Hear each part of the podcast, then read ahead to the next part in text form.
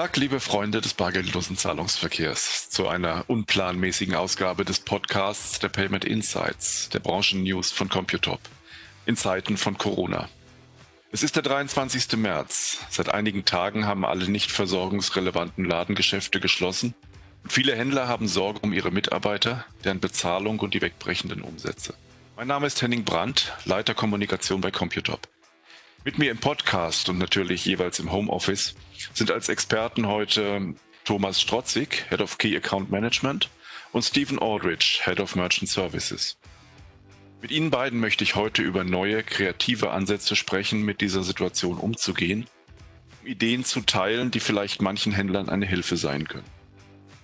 Wir werden über den Fall eines Händlers sprechen, der seine Filialen schließen muss und seine Verkaufsberater jetzt zu Versandberatern macht sprechen darüber, wie er den Bezahlvorgang in diesen Gesprächen organisiert. Wir schauen auch auf den technischen Aufwand, den diese Lösung verursacht. Und dann wollen wir diskutieren, für welche Händler diese oder eine ähnliche Lösung hilfreich sein könnte, welche Zahlverfahren es dafür gibt und welcher Aufwand dafür nötig ist. Steven, die erste Frage, die Computop als Payment Service Provider in dieser Zeit hört, ist natürlich, ob alle Systeme funktionieren, weil die kostbaren Umsätze, die jetzt noch erzielt werden, die sollen natürlich nicht an technischen äh, Problemen hängen bleiben. Also kurze Antwort, funktioniert alles? Hallo. Ja, wir sind gut gewappnet auch für die aktuelle Krise. Also alle Systeme laufen stabil, alle Mitarbeiter sind verfügbar und im Homeoffice sind wir so erreichbar, als wären wir im Büro. Also da sind wir sehr gut aufgestellt und können auch alle Anfragen entsprechend regulär bearbeiten und beantworten. Okay, danke. Das ist sicher wichtig für die Händler, zu wissen, dass alles funktioniert und der Zahlungsverkehr auf jeden Fall im Moment keinen Engpass darstellt. Aber Thomas, äh, ganze Branchen müssen ja jetzt ihre Ladengeschäfte schließen und haben Mitarbeiterinnen und Mitarbeiter, die trotzdem bezahlt werden müssen. Und die wollen sicher mit auch mit aller Kraft mithelfen, die Krise zu bewältigen. Was hat der Händler, über dessen Lösung wir jetzt sprechen wollen, eigentlich genau gemacht in dieser Situation? Hallo Henning. Ja, im Prinzip steht der Händler stellvertretend für viele unserer Kunden, die händeringend nach kreativen Ideen suchen, ähm, wie sie ihr Geschäft fortsetzen können und weiterhin Umsatz generieren können. In dem Fall hat der Händler sich dazu entschieden, nicht nur auf ein zentrales Logistiklager zu setzen, sondern sein Filialnetz im Prinzip zum Lager umzufunktionieren. Das heißt, die Mitarbeiter sind weiterhin in den einzelnen Filialen und verschicken jetzt im Prinzip, sodass sollte das zentrale Lager ausfallen aufgrund der aktuellen Situation, er im Prinzip viele kleine Lager hat, aus denen er dann eben seine Ware verschicken kann. Seine Hotline hat er umfunktioniert. Hier wird jetzt nicht nur im Problemfall geholfen, das heißt, wenn der Kunde ein Problem mit einem Produkt hat oder einer Bestellung hat, sondern die Mitarbeiter sind geschult und beraten auch. Die Produkte an sich des Händlers sind beratungsintensiv. Das heißt, die Mitarbeiter können dem Kunden empfehlen, was für ihn das beste Produkt ist und können dann für ihn die Bestellung zusammensetzen und auslösen, sodass der Kunde dann trotzdem, ohne in die Filiale zu gehen, an seine Produkte kommt. Warum bestellen die Kunden nicht einfach online? Es gibt immer noch genug Leute, die nicht so online-affin sind ähm, und die lieber das persönliche Gespräch suchen, die eine Beratung möchten, die ähm, sich anschauen möchten, anfühlen möchten, was da äh, verfügbar ist, was ja jetzt leider nicht mehr funktioniert. Die haben aber sowas in der Vergangenheit noch nicht oft gemacht und vertrauen den Systemen gegebenenfalls nicht oder wissen nicht, wie es funktioniert, sind sich nicht sicher, fühlen sich unsicher bei, der, bei dem ganzen Vorgang. Da ist das persönliche Gespräch mit einem Mitarbeiter natürlich deutlich angenehmer und hilfreicher. Und auf der Basis dann eine Entscheidung zu treffen mit einem Gesprächspartner, mit jemandem, der die Seite der Technik vielleicht oder des Produktes deutlich besser versteht, viel einfacher und viel hilfreicher, als würde er alleine davor sitzen und sich tatsächlich die Produkte nur anschauen. Mhm. Das sind ja dann wahrscheinlich Leute, die auch dem äh, Online-Zahlen so ein bisschen äh, ja, skeptisch gegenüberstehen und vielleicht nicht so offen sind dafür, äh, die Zahlung online auszulösen. Äh, wenn der, Steven, wenn der Händler das Problem äh, auf andere Weise gelöst hat, äh, als die Leute einfach auf einen Online-Shop zu verweisen, dann hat er bestimmt auch technische Anpassungen dafür vornehmen müssen. Wie aufwendig war das eigentlich für den Händler? Der Aufwand war interessanterweise sehr gering, da auf bestehende Services zurückgegriffen wurde. Also das heißt, der Händler hat wirklich seine bestehenden Möglichkeiten genutzt, die er aktuell schon hat. Er hat eine eigene Zahlungsseite, auf die er im Online-Shop zum Beispiel verweist. Und äh, die ist entsprechend auch nutzbar für diesen Fall. Das heißt also, letztendlich ging es darum, äh, seinem Händler oder seinem Kunden äh, entsprechend eine E-Mail-Versandmöglichkeit darzustellen. Also es ging damit einher, erstmal einen einen textbasierten E-Mail-Versand auf einen linkbasierten, äh, Zahlungslink-basierten E-Mail-Versand umzustellen. Das heißt also, der, der Kunde bekommt äh, einen entsprechenden Zahlungslink per E-Mail. Ähm, Wie es ja, aus, aus anderen Möglichkeiten auch besteht, hat er eben die E-Mail-Adresse des Kunden, die er zum Beispiel am Telefon bekommt, kann daraus dann einen entsprechenden Zahlungslink generieren, der zum Beispiel Adressdaten, Artikeldaten, Beträge und Referenzdaten beinhaltet. Und äh, sobald der Kunde mit dieser E-Mail konfrontiert wird und darin auf diesen Zahlungslink klickt, wird er entsprechend auf die Zahlungsseite weitergeleitet. Die Zahlungsseite beinhaltet dann letztendlich genau diese Inhalte, die der Händler vorher schon definiert hat. Ähm, als Beispiel, wenn er eben am Telefon bestimmte Artikel bestellt hat, und die Summen werden dann auch darin angezeigt. Das ist eine sehr individuell gestaltete Seite ähm, von diesem Händler, die aber ähm, auch standardmäßig äh, durch unseren Service verwendet werden kann. Das heißt also, es muss nicht individuell angepasst sein, äh, kann es aber durchaus. Das heißt also, eine einfache eine sichere Möglichkeit, einfach einen Bezahlprozess ähnlich wie im Online-Shop, nur eben über E-Mail dann durchzuführen. Äh, abschließend hat dann der Händler auch noch einen, äh, ja, eine Weiterleitung auf die Bestellabschlussseite, also genauso wie im Online-Bereich. Der Kunde hat dann entsprechend auch seine Bestätigungsseite, vielen Dank für Ihre Bestellung bekommen, eine Referenz dazu. Und der Händler konnte dann automatisch die Logistik ähm, ja, wieder weiter damit beauftragen, die Auslieferung anzustoßen. Wenn sich jetzt andere Händler auch überlegen, dass das eine Möglichkeit wäre, ihr wegbrechendes stationäres Geschäft ähm, ja durch eine persönliche Beratung ähm, auffangen zu wollen und dann eben den Kunden, die lieber in den Laden gehen, vielleicht lieber sogar bar oder mit Karte bezahlt haben, äh, den Weg zum Online bezahlen, das es ja letztlich doch ist, so einfach wie möglich zu machen. Ähm, Thomas, was müssten diese Händler dann tun? Hat das auch mit der Branche zu tun, in der sie sich bewegen? Oder von denen hängt das von den Zahlverfahren ab, die sie jetzt schon online äh, anbieten?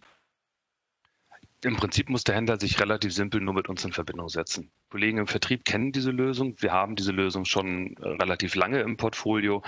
Ähm, Sie können entsprechend weiterhelfen, wie in welcher Konstellation der Händler diese Lösung aufsetzen kann, in Unterstützung mit Stevens Team eben dann auch technisch umsetzen kann. Und wir helfen dann eben weiter vom Vertraglichen über die Umsetzung schnell und ähm, einfach das Ganze live zu setzen. Das Ganze kann innerhalb von ein paar Tagen passieren. Das heißt, auch in der aktuellen Situation wird dem Händler schnell geholfen und er hat eine schnelle Lösung, um seinen Kunden weiterhin seine Produkte zu verkaufen. Äh, Wäre das auch was für Händler, die bisher noch gar keinen Online-Shop haben? Ja klar, im Prinzip kann jeder Händler auch äh, ganz einfach nur mit diesem E-Mail-Link anfangen und sagen, gut, ich stelle die Produkte zusammen, ich habe halt keinen digitalen Warenkorb, aber ich kann einen, einen vorgegebenen Betrag an den Kunden senden, der bezahlt und ich als Händler sehe auf meinem Konto, dass das Geld eingegangen ist und kann dann im Prinzip, wie Steven schon gesagt hat, den Schritt gehen und die Ware verschicken. Dafür brauche ich nicht mal großartig einen Online-Store. Äh, was kommt denn dann äh, aus technischer Sicht auf den Händlern zu? Was müssten sie da tun hinsichtlich Anbindung ähm, und wie lange würde das dauern, Steven? Kommt darauf an, welche Präferenz der Händler hat. Also wie Thomas schon sagte, wenn der Händler eine eigene Seite nutzen möchte, also Zahlungsseite, die dann, auf die dann verlinkt wird, dann ist es etwas aufwendiger, um entsprechend da ja, seine eigenen Logos und so weiter zu hinterlegen. Wir bieten aber auch die Möglichkeit, einfach Standard-Templates für Kreditkartenzahlungen, für Lastschriften zu nutzen. Und die sind ähm, ja im Prinzip schon fertig. Also man muss sich nur noch diesen Link äh, reinlegen, entsprechend mit Beträgen und ähm, ja, Versandinformationen füllen und das Ganze wird dann automatisch umgesetzt. Äh, es gibt auch noch weitere Möglichkeiten, äh, als Beispiel eine sogenannte Hosted Payment Page in der Form gehen wir darauf ein, dass wir dem Händler die Möglichkeiten, die er bereits jetzt äh, seinen Kunden anbietet, das könnten ähm, weltweite Zahlungsarten sein, die können auf einer Seite zur Verfügung gestellt werden.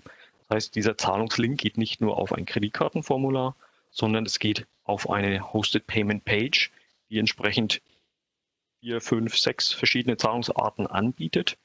Und da kann dann der Kunde selbst entscheiden, was er dann auswählen möchte. Also diese Möglichkeiten bestehen. Äh, es gibt darüber hinaus noch eine Möglichkeit, in der äh, der Händler in unserem ja, Backoffice, in der Computer Analytics, entsprechend auch seine Zahlungen manuell auslöst. Das heißt also, das ist noch eine separate Option. Wenn er keinen Zahlungslink verschicken will, kann er also auch einfach jemanden, der am Telefon ist, die Möglichkeit bieten, äh, wenn die Kreditkartennummer oder die IBAN zur Verfügung gestellt wird durch den Kunden, entsprechend eine Zahlung auszuführen. Und auch diese Möglichkeit bietet ihm eine komplette Kontrolle dieser Zahlung und er sieht sofort, ob diese erfolgreich war oder nicht. Das heißt, die Möglichkeit, dass jemand an und überhaupt sich gar nicht mit äh, per E-Mail irgendwas bekommen muss, sondern seine äh, Kreditkartennummer oder seine E-Mail gibt und dann wird das Ganze von, vom Händler selber eingetragen und die Zahlung ausgelöst. Das besteht weiterhin. Das ist richtig, genau. Ein bestehender Service, den wir schon lange anbieten. Äh, und der kann jetzt auch auf jeden Fall weiterhin genutzt werden und äh, ja, kann auch jederzeit freigeschaltet werden. Denke, das ist etwas, was viele äh, Kunden ja auch aus dem Bereich so Teleshopping oder so kennen. Da wird ja auch sehr viel mit Callcentern gearbeitet, zum Beispiel, wo man anruft und dann die Zahlung, dort die Zahlung ausgelöst wird. Und das wäre im Prinzip dann eine vertraute Möglichkeit äh, für den Händlern, ähm, sowas auch schnell umzusetzen und mit einem Verfahren, das die äh, Kunden schon gewöhnt sind. Richtig. Also da haben wir sehr gute Erfahrungen gemacht. Ähm, und wenn es Händler gibt, die eben schon diese Prozesse äh, genutzt hatten, dann wird es ein leichtes sein, es einfach zu adaptieren. Ich denke, für manche Händler könnte es wirklich hilfreich sein, dass sie ihre Umsätze vom POS in eine Telefonberatung verlagern, jetzt in Zeiten der Corona-Krise. Und gerade bei beratungsintensiven Produkten ist das sicherlich hilfreich, denn äh, Leute werden auch jetzt vielleicht noch mehr Unterhaltungselektronik kaufen in der Zeit, in der ihnen langweilig oder die Waschmaschine geht kaputt. Das sind beratungsintensive Produkte. Und da werden wahrscheinlich viele auch den Weg schätzen, mit jemandem, der sich auskennt, am Telefon sprechen zu können und dann auch unkompliziert bezahlen zu können. Händler, die diesen Weg jetzt gehen äh, wollen, müssen natürlich daran denken, ähm, dass sie mit diesem Weg äh, auch den Vorgaben des äh, Fernabsatzes unterliegen. Das ist ja anders, als äh, wenn sie vorher im Geschäft verkauft haben. Äh, das betrifft das Recht auf Rücksendung, äh, und äh, die ganzen anderen äh, rechtlichen Vorgaben, die damit zusammenhängen. Allerdings äh, gab es das vorher ja auch schon. Also viele Händler waren kulant, was die Rückgabe in der Filiale äh, betrifft und haben das eigentlich schon immer äh, ja, sehr kundenfreundlich gehandhabt. So gesehen ändert sich jetzt da daran nichts. Und ich denke auch nicht, dass jetzt gerade in dieser Situation besonders viele Kunden äh, losgehen und der festen Absicht kaufen, etwas wieder zurückzuschicken. Gerade auch beratungsintensive Produkte das ist vielleicht etwas, was die Händler im Hinterkopf haben müssen und beachten müssen, aber vielleicht nicht unbedingt den Verkauf hemmen sollte. Und außerdem in einer Situation wie der aktuellen ist es, glaube ich, wichtig, erstmal die Chancen zu sehen und äh, nicht so sehr auf die Risiken zu schauen, weil im Moment ist einfach alles anders und es ist nicht die Zeit dafür für große Bedenkenträgerei, sondern man muss versuchen, ähm, seinen Umsatz zu realisieren, um die Geschäfte und um die Mitarbeiter halten zu können äh, über die Zeit hinweg, wo jetzt geschlossen ist. Ja, wir haben gesehen, dass es Möglichkeiten gibt äh, für Händler, die am POS äh, jetzt etwas verkaufen wollen und äh, die Kunden dann nicht einfach in den Online-Shop schicken, sondern ihnen eine Möglichkeit bieten wollen, möglichst einfach und äh, wenig elektronisch sozusagen äh, bezahlen zu wollen, einen Bezahlprozess zu wählen, der sich äh, vielleicht auch an das annähert, was man schon von anderen Einkaufsmöglichkeiten wie Callcentern oder Teleshopping kennt anzubieten. Das ist relativ äh, wie, einfach zu realisieren, auch schnell zu realisieren. Und äh, ja, vielleicht eine Möglichkeit für den einen oder anderen stationären Händler. Vielen Dank, Thomas und Steven, für die äh, Einblicke in diese mögliche Lösung. Und vielen Dank an Sie als Händler, die äh, unserem Podcast zugehört haben, den Payment Insights von Computop. Wenn Sie sich zu so einer äh, Lösung oder etwas Ähnlichem beraten lassen möchten oder zu Ihrem Zahlungsverkehr insgesamt, dann können Sie einfach eine Mail schreiben an sales at computop.com oder auf unserer Website äh, computop.com finden Sie auch weitere Kontaktmöglichkeiten. Darf ich mich für heute verabschieden? Vielen Dank an euch beide. Und ich freue mich, wenn Sie beim nächsten Podcast-Thema in den Payment Insights von Computop wieder dabei sind. Wiedersehen.